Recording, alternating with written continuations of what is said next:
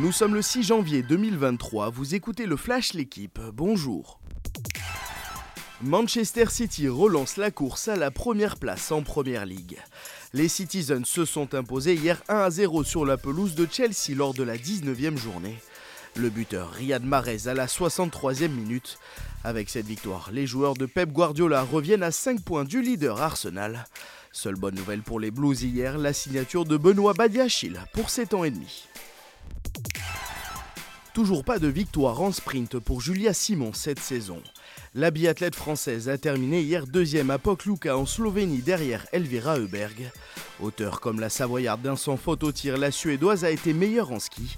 Ce deuxième succès cet hiver lui permet de revenir à 61 points de Simon dans la course au Gros Globe. A noter les deux top 10 chez les tricolores de Sophie Chauveau 8e et Lou Jean Monod 10e.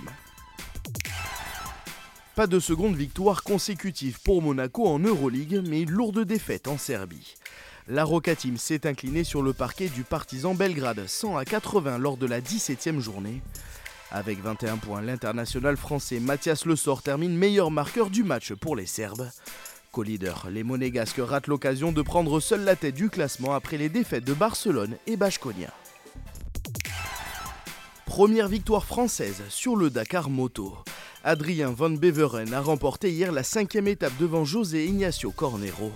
Le pilote Honda décroche son troisième succès en carrière dans l'épreuve et se replace au classement. Le nordiste prend la cinquième place à plus de 4 minutes du leader Skyler Hose. En auto, Nasser Alatia s'est imposé et conforte sa première place au général.